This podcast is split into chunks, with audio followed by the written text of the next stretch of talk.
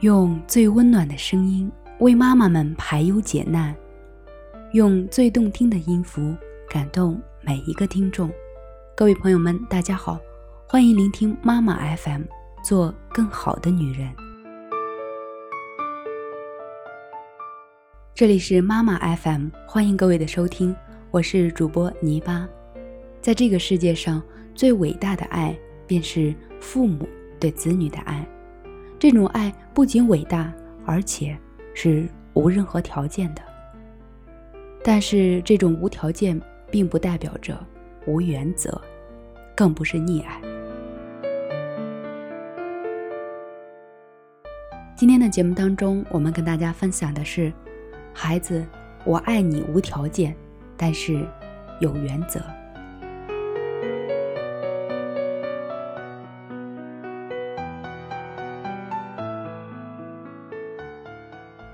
周末的时候，我带着孩子去超市，看见一个小男孩在缠着妈妈哭闹。仔细一听，是妈妈不允许孩子乱买零食。这位妈妈一怒之下冲孩子嚷嚷：“你怎么这么不听话呀？你再不听话，妈妈就不喜欢你了。”男孩的哭声并没有就此停住，反而哭得更大声。妈妈终于气急败坏地发了狠话：“你还哭？”你再哭，妈妈就不要你了。你自个儿在这哭吧，我不管你了，我走了。说着，妈妈果真转身而去。小男孩发了疯一样，猛地追上去，紧紧地抱住妈妈的大腿，一边声嘶力竭地喊妈妈，一边哭得痛彻心扉。妈妈拍了一下孩子的脑袋：“别哭了，赶紧走。”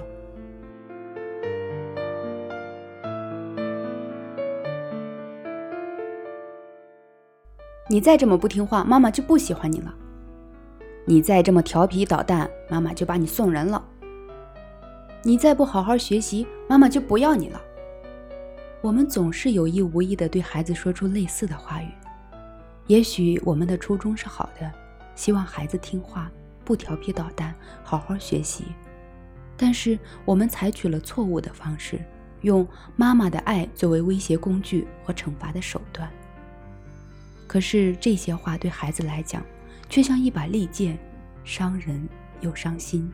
言下之意就是，如果我没有达到妈妈的要求，那么妈妈，这个我最亲近、最信赖、最喜欢，我作为全部依靠的人，他就不再爱我了。我将失去妈妈的爱，甚至妈妈。爱是无条件的接纳，并接纳于光明处。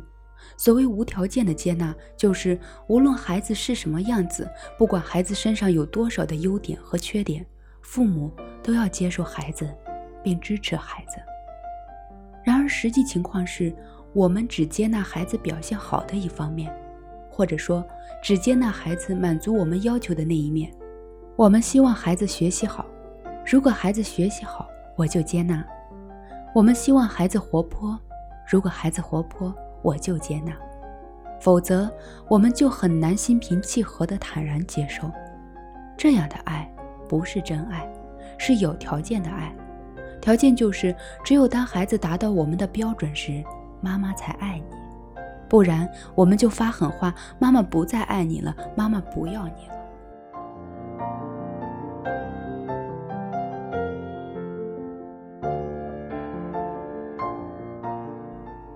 拿破仑·希尔这个名字在美国可以说是家喻户晓。他在人际学、创造学、成功学等领域比戴尔·卡耐基有更高的地位。他是世界上最伟大的励志成功大师，他被称为“百万富翁的创造者”。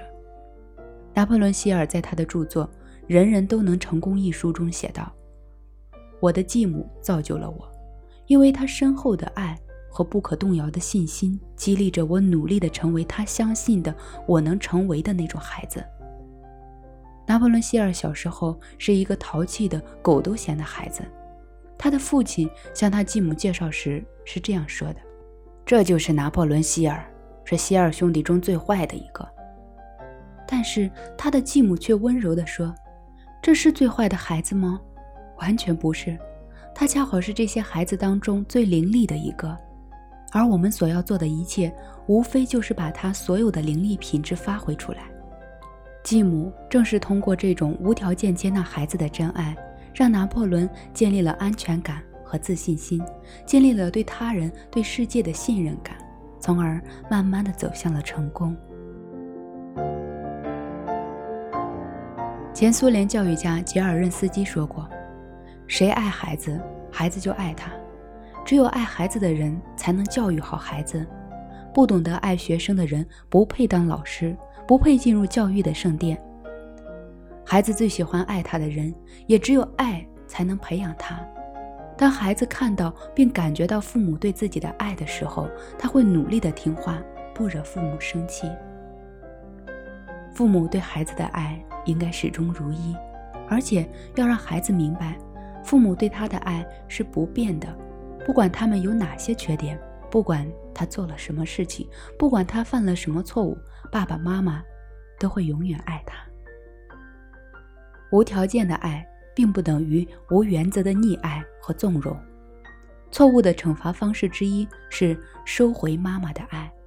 孩子犯了错误，就要付出爱的代价，妈妈的爱将会被收回。当孩子听到这样有口无心的话，他会感到非常的恐惧，他会担心。他会失去安全感，在此后的日子里，他会不断的反复试探和验证：妈妈是否爱我？如果我怎么样，妈妈是不是就不爱我了？六岁前，安全感对于孩子来说很重要。安全感是一个人心理健康的基础，是自信和信任他人的基础。缺乏安全感的孩子会常常感到孤独、受冷落。不能建立良好的人际关系，容易逃避问题、嫉妒别人等等。所以，不要让孩子感到犯了错误之后就会失去妈妈的爱。要让孩子知道，即便你没有达到爸爸妈妈的标准，我们依然爱你。这种爱是无条件的，但是是有原则的。什么是有原则的爱呢？原则在哪里呢？比如，孩子吐口水、说脏话。偷东西、攻击他人、伤害他人、不遵守社会秩序、无节制地提出物质要求等等，对于孩子的这些不良行为和不合理的要求，家长确实不能纵容，这就是原则。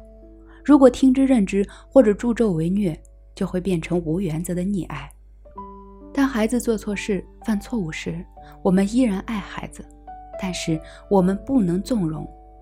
我也是要耐心的引导和帮助改正的。比如，孩子毫无节制的乱买零食，可以说：“妈妈不喜欢你这样做，而不是妈妈不喜欢你。”也就是说，要就事论事，对孩子可以不爱他的行为，但是不可以不爱他的人。至于惩罚的方式，并不是收回妈妈的爱，可以换成事先与孩子做好约定，并让孩子承担自己行为的后果。如果你不能严格的遵守约定，那么下一次一个东西也不买。假如孩子这一次不遵守，下次也不执行，怎么办呢？那是怎样坚持原则的问题。家长的态度要温柔，但是立场要坚定，狠就要狠到位。要是孩子一哭一闹撒泼，你就妥协，在关键时刻心慈手软，当然不行。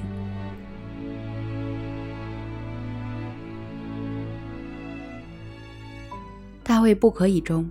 这个长着土豆脑袋、露着小尖牙、挂着坏笑、整日调皮捣蛋、把家里弄得乌烟瘴气、把妈妈气得七窍生烟的小恶魔，博了多少现实版淘气包的共鸣呢？世上有哪个孩子不渴望自己像大卫那样，能够在洁白的墙壁上天马行空的肆意涂鸦，在洗澡时大闹天宫一般的把浴室变成游泳池，在锅碗瓢盆上疯狂的敲响欢乐协奏曲？每天玩到全身黑乎乎、脏兮兮，夹着杂草和泥巴回到家，天不怕地不怕的踩着摇摇晃晃的椅子攀高取物，把好吃的土豆变成玩偶，脚蹬高靴，穿着紧身上衣，戴着蓝眼罩，扮演无敌超人呢？大卫的妈妈，隐藏在图书背后的主角，通常只有一句话：“大卫不可以。”虽然妈妈不曾露面，但是书中早已读出她的愤怒和严厉。直到最后，大卫在客厅里打棒球，击碎了花瓶，闯下了大祸。可怜的大卫被妈妈处罚，坐在墙角的小圆凳上反省自过，一滴泪水从眼角流出，惶恐万分，真是让人又爱又恨的淘气包呀。故事的结局出人意料，暴躁抓狂的妈妈突然变得温柔似水，亲切地呼唤：“宝贝儿，来这里，大卫，我爱你。”大卫一下子瞪圆了晶亮的双眼，张开双臂扑倒在了妈妈的怀里。妈妈用她温柔的双手紧紧地把大卫围绕，轻轻地抚摸着。大卫则幸福地闭着双眼，依偎在妈妈温软的怀抱里，尽情地享受着浓浓的母爱。风雨过后见真情，妈妈的爱顿时化解了大卫所有的泪水。一个童年恶作剧的故事，就收场于这样的一个。爱的动作。无论你多么的淘气，无论你把家里弄得多么的乱，无论你给妈妈添了多少麻烦，无论妈妈多么的生气，妈妈都会永远爱你。妈妈的怀抱永远是你温馨的港湾，这就是无条件的爱。但是，有些不可以做的事情还是不可以做，妈妈依然会制止你，会规劝你。妈妈不喜欢你这样做，妈妈希望你改正，这就是有原则。还有一本聪明豆绘本系列之一的《我永远爱你》，也有异曲同工之妙。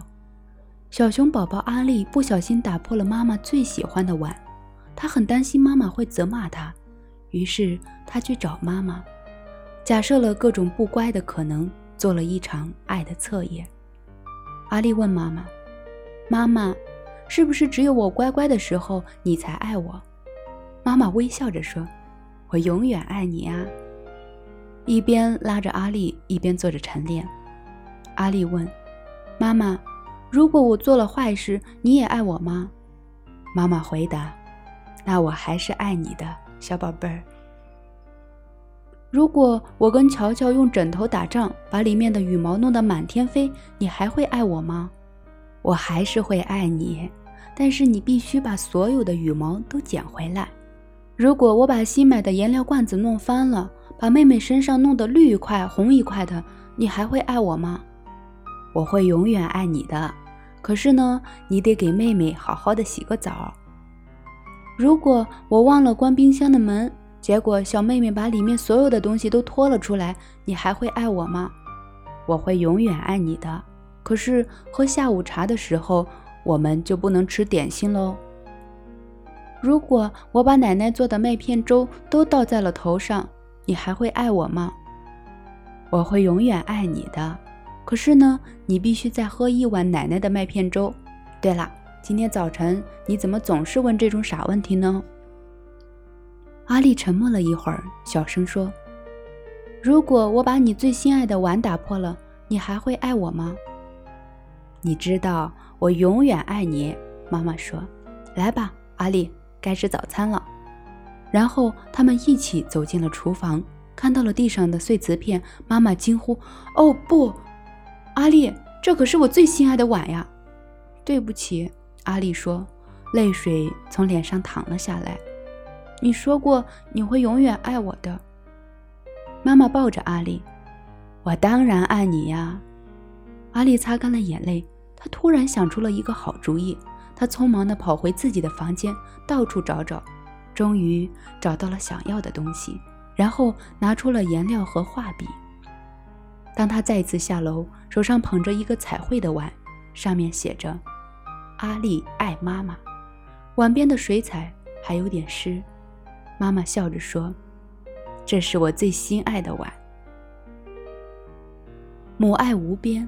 妈妈不厌其烦地保证：“我永远爱你。”让孩子内心慢慢地积累了足够的安全感和信任，而且这种无条件的爱激发了孩子的创意。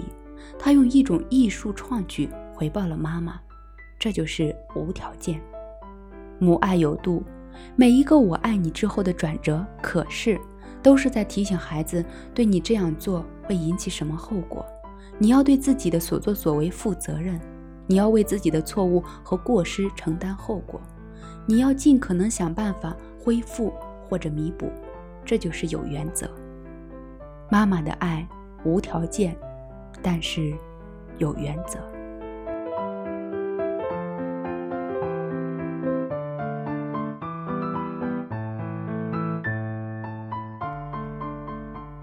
各位亲爱的朋友们，今天的文章就为大家分享到这里。妈妈 FM，感谢您的收听。如果你想聆听更多精彩内容，可以微信关注我们的公众号“妈妈 FM”，妈妈的全拼加 FM。好了，我们今天的节目就到这里结束了。我是泥巴，我们下期节目再见。